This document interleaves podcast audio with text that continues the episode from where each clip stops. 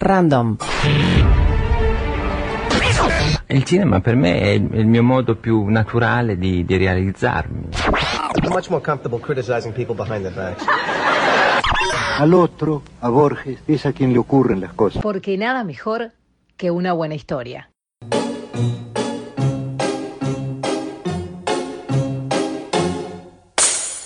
Historias Random Podcast por Bernardo Borkenstein. Hola, ¿qué tal? Esto es Historias Random Podcast y hoy vamos a hablar de un problema que se ha suscitado recientemente en Uruguay por causa de eh, las marchas y contramarchas que dio el gobierno en un tema que debió ser únicamente profesional, pero derivó en un asunto político y que es el rotulado frontal de los alimentos, en especial de los alimentos ultraprocesados. Y vamos a ver por qué esto es un problema en realidad. Esto es una disposición técnica que se está tomando en muchos países, está recomendada por la OMS, de hecho, y que consiste en poner unas identificaciones bien distinguibles en la parte delantera de los envases para que pueda ser distinguida en el primer golpe de vista, que son advertencias negras eh, que dicen si el alimento contiene, como decía en primera instancia, exceso de ciertos componentes que son perjudiciales cuando están en esa cantidad. Y estos son las grasas, los azúcares refinados, la sal y en especial las grasas trans. ¿Sí? Entonces estos alimentos debían tener esos eh, hexágonos, llamémosle así, con las advertencias pertinentes. O sea, si es exceso de grasas, que lo diga, si son grasas saturadas en especial, tiene que decirlo también, porque no es lo mismo un producto que esté alto, por ejemplo, en aceites poliinsaturados, que son más saludables, que uno que esté alto en margarina, que es una grasa de muy baja calidad nutricional. Lo mismo es un rotulado de alto en sodio, que es eh, un indicativo de que ese producto podría llegar a elevar la presión arterial de quienes lo consumieran. ¿Cuál es el motivo por el cual las industrias utilizan de todas maneras productos que son nocivos para la salud o en cantidades que son nocivas, eso sería más correcto decir.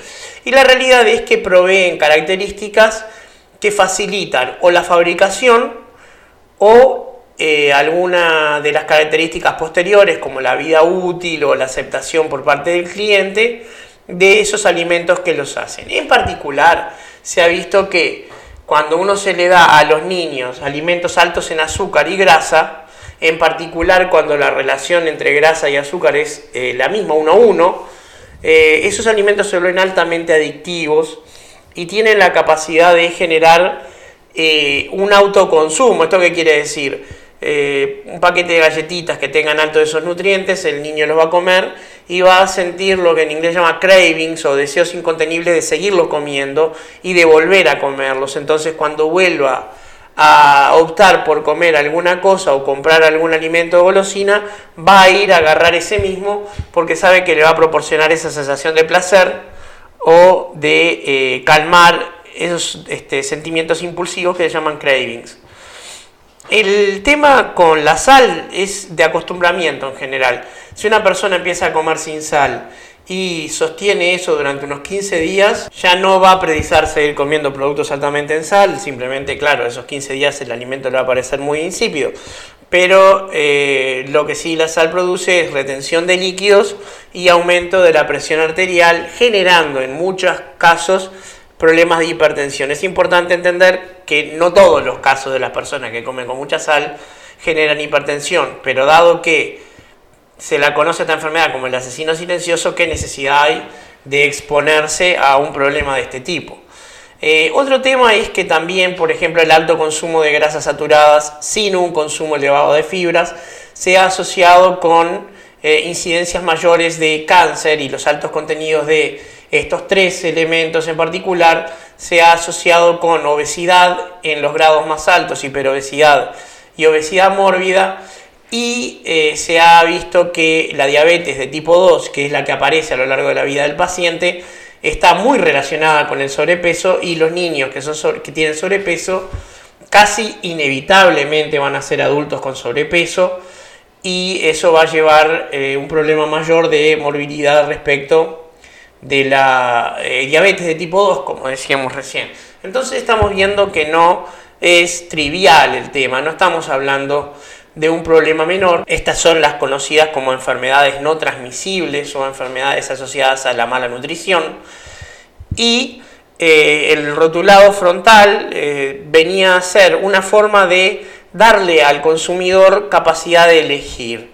Y funcionaba, realmente funcionaba. Eh, se ha visto que cuando una persona se detiene a comprar algo, y mira las opciones que tiene, eh, la presencia de los carteles que advierten del exceso, eh, disuadían de comprar eso y comprar otra cosa que de repente fuera lo mismo, algo apetitoso, una golosina eventualmente, pero que no tuviera tantos excesos o que, eh, o que no tuviera ninguno.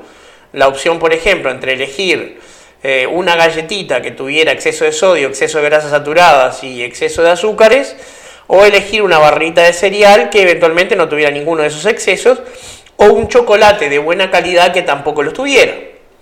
Entonces eh, era un elemento a la hora de elegir y era un elemento que realmente marcaba la diferencia. ¿Por qué es que el gobierno dio marcha atrás con esto y después volvió como una alternativa al proyecto original? Bueno, la verdad es que mucho no se sabe. El argumento es que eh, era, era perjudicial para ciertas industrias pese a que muchas ya habían hecho el cambio de rotulado y habían invertido en un desarrollo del rotulado y afrontado las pérdidas en las ventas que esto producía frente a los que no lo habían hecho, y era alguna cierta forma de proteger a la industria eh, que no se entiende cuando esa eh, protección es a expensas de la protección de la salud pública. Si uno dice que uno va a poner aranceles para proteger a la industria nacional, estamos hablando de un tema de política y uno sabrá si busca políticos que sean libremercadistas o proteccionistas. Ese no es un tema que tenga involucrado en sí mismo una elección de la que dependa la vida humana, pero en los temas de salud pública sí está involucrada la vida o la calidad de la vida. Entonces no es lo mismo que un alimento que no es saludable advierta que no lo es, que esa advertencia sea clara y fácilmente decodificable, porque esto es muy importante la lista de ingredientes está disponible desde la noche de los tiempos, pero la gente evidentemente no tiene la capacidad de leer un cuadro nutricional o de codificar una lista de ingredientes simplemente porque son eh, conocimientos técnicos. Tiene un usuario informado o muy interesado en el tema para poder identificar esa información en los rotulados. Entonces se requería algo mucho más intuitivo y mucho más útil a la hora de disuadir de producir esto, de consumir estos productos. Entonces el argumento de que era proteccionista de, la industria en sentido es un argumento que no es de recibo y de hecho ahora se ha hecho una propuesta, una alternativa que en lugar de decir exceso de estos nutrientes problemáticos dice alto en. Esto ya de entrada conlleva un problema de criterio, porque no es lo mismo alto en que con exceso de. ¿Por qué? Cada nutriente, eh, o la gran mayoría de ellos al menos, tienen definida la cantidad máxima que es saludable consumir en un día en un parámetro que define la Organización Mundial de la Salud y que se llama ingesta diaria recomendada. Consumir la IDR de un producto es lo ideal porque eso es lo que el cuerpo necesita y consumir por encima es un exceso y consumir por debajo es un déficit. Un déficit momentáneo no nos va a hacer nada, un déficit crónico nos puede enfermar. Y hay que entender que los nutrientes tienen muchas fuentes eh, de esos este, de los mismos, entonces no siempre es que hay que comer un alimento, sino que entre todos los alimentos hay que juntar la cantidad adecuada de nutrientes. Por ejemplo, la sal está presente en casi todas las comidas preparadas, entonces entre todas van a, van a conformar el aporte de sal que consumimos a lo largo de un día. Si nosotros excedemos esta ingesta diaria recomendada, no voy a entrar en números para no complicar la experiencia de escuchar este audio, pero si la excedemos, ahí es donde tenemos los problemas de generar, eh, por ejemplo, aumentos de la presión arterial, retención de líquidos, problemas renales. Lo ideal, entonces, es consumir racionalmente para no tener excesos y no tener carencias crónicas. Pero en este caso hay nutrientes que no los necesitamos para nada, como por ejemplo las grasas trans. Y surge la pregunta, si no los necesitamos para nada, ¿por qué están dentro de los alimentos? Y eh, hay más de una respuesta. Por un lado hay razones tecnológicas, estos productos ayudan a darle propiedades sensoriales o capacidades de fabricación a ciertos alimentos o a los procesos por los cuales los obtenemos, que de alguna otra forma no se podrían lograr. Vayamos un ejemplo, las papas fritas prefabricadas, las que vienen congeladas, se hacen con grasas trans y esto es porque las grasas trans eh, al freírlas luego dan el aspecto de una papa más seca y más crocante que si hubieran utilizado por ejemplo aceite que no permitiría luego una congelación exitosa aparte las grasas al supercongelar se vuelven sólidas y el aspecto es mucho más, eh, más agradable tanto para manipularlas como para consumirlas después. Eso no quiere decir que las cualidades sensoriales al comerlas sean insustituibles, pero la experiencia gastronómica de consumir un alimento es mucho más compleja que solamente el sabor, implica la vista, la textura, implica un montón de experiencias, el olfato ni que hablar. Entonces se utilizan, por ejemplo, estas grasas trans por sus propiedades químicas a la hora de o fabricar el producto o darle ciertas propiedades secundarias, pero que nadie las va a utilizar cuando cocina en la casa. Cuando uno hace papas fritas en la casa, utiliza aceite vegetal, que es un aceite sin grasas trans y sin grasas saturadas, de hecho. Entonces, eh, el alimento termina siendo más saludable, especialmente si uno utiliza las técnicas correctas. Entonces, eh, la razón para utilizar, por ejemplo, exceso de sal en algunos alimentos es que la sal es un conservador es común el caso, por ejemplo, de los fiambres, los embutidos, que ahora han bajado la cantidad de sal que contienen, pero que tradicionalmente se hacían súper salados. Súper salado es un técnico que quiere decir excesivamente salado, para evitar la putrefacción. El curado de estas, de estas carnes se, realiza mediante una reacción química con sal y si bien involucra ciertos pasos de fermentación para darle sabor, etc., eh, el elemento básico del curado es la sal eh, y la carne y la grasa, entonces, eh, por ejemplo, cuando consumimos una panceta, estamos consumiendo un alimento naturalmente alto en grasas saturadas, pero artificialmente alto en sal. Y todo esto debería estar aclarado al consumidor, porque si hubiera un producto sucedáneo de panceta, aún obtenido de cerdo, no, hablemos de cosas vegetales o, veganas, no, no, es el, el tema en este momento, pero aún obtenido de cerdo, pero de un corte magro y que pudiera gastronómicamente reemplazar el corte altísimo en grasa, que es la panceta, y de repente mucha gente, especialmente la que está en una dieta hipocalórica, optaría por consumir una pequeña cantidad de ese sucedáneo en vez del producto original.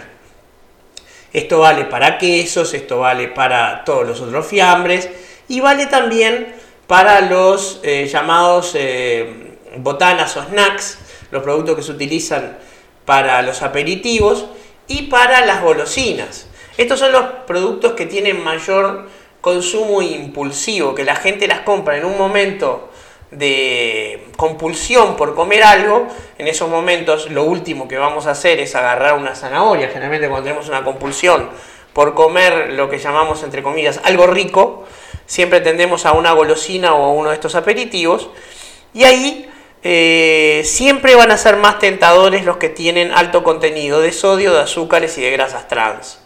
Y en ese sentido, eh, advertir a la gente para que la compulsión tenga el golpe de ojo y poder comparar unos con otros, realmente funciona. Pero entonces, como veníamos diciendo, no es lo mismo advertir a la persona que eso ya tiene un exceso, que genera una alarma, porque la palabra exceso la genera, a que diga que es alto en, porque alto puede ser que tiene una parte importante de la ingesta diaria recomendada, pero no un exceso. Si yo tengo la ingesta recomendada, que será el 100% de una cantidad cualquiera, y yo le agrego un 85%, pongamos por caso de sal, eso para un hipertenso es altísimo. Pero no es un exceso, que el exceso es peor, el exceso es malo para las personas con y las personas sin hipertensión. Entonces una persona hipertensa debe consumir alimentos exentos de sodio no alimentos ni altos ni con exceso. Una persona que se quiere cuidar y que no tiene, por ejemplo, la patología de la hipertensión, debería evitar consumir los excesos de sodio y para tanto tiene que tener claro si un alimento que va a consumir simplemente es alto o si tiene una cantidad en demasía. Eh, otra cosa que los alimentos tienen que hacer es no inducir a error. Por ejemplo, si un alimento tiene sabor a fruta, pero no contiene la fruta, está prohibido que esté representada la fruta gráficamente en el empaque. Pero también es muy importante entender que otras cosas, como por ejemplo la vitaminización de ciertos alimentos, no es compatible con un alto contenido de estos nutrientes que son eh, perjudiciales para la salud. Porque cuando alguien ve vitaminizado en el paquete o adicionado de vitaminas, automáticamente va a tender a pensar que ese producto es mejor que otro que no lo está. Pero entonces hay que pensar que, bueno, ¿qué sentido tiene vitaminizar una golosina que tiene alto contenido de azúcar y alto contenido de grasas? No tiene nutricionalmente ningún sentido y desde el punto de vista de la salud tampoco. Entonces, eh, el problema este que se generó con el rotulado frontal de los alimentos no es menor, eh, no es trivial ciertamente, y el gobierno debería reconsiderar en volver al plan que ya se implementó, sobre todo por respeto a las empresas que hicieron su trabajo y lo hicieron en tiempo y forma, y entender que esto es un tema de cuidar a la salud de la población y en particular a la de los más vulnerables que son los niños, que son vulnerables a la sugestión de la publicidad y que son vulnerables a las enfermedades no transmisibles que se les pueden estar generando por estos alimentos no saludables. De momento, evitemos sobre todo el azúcar.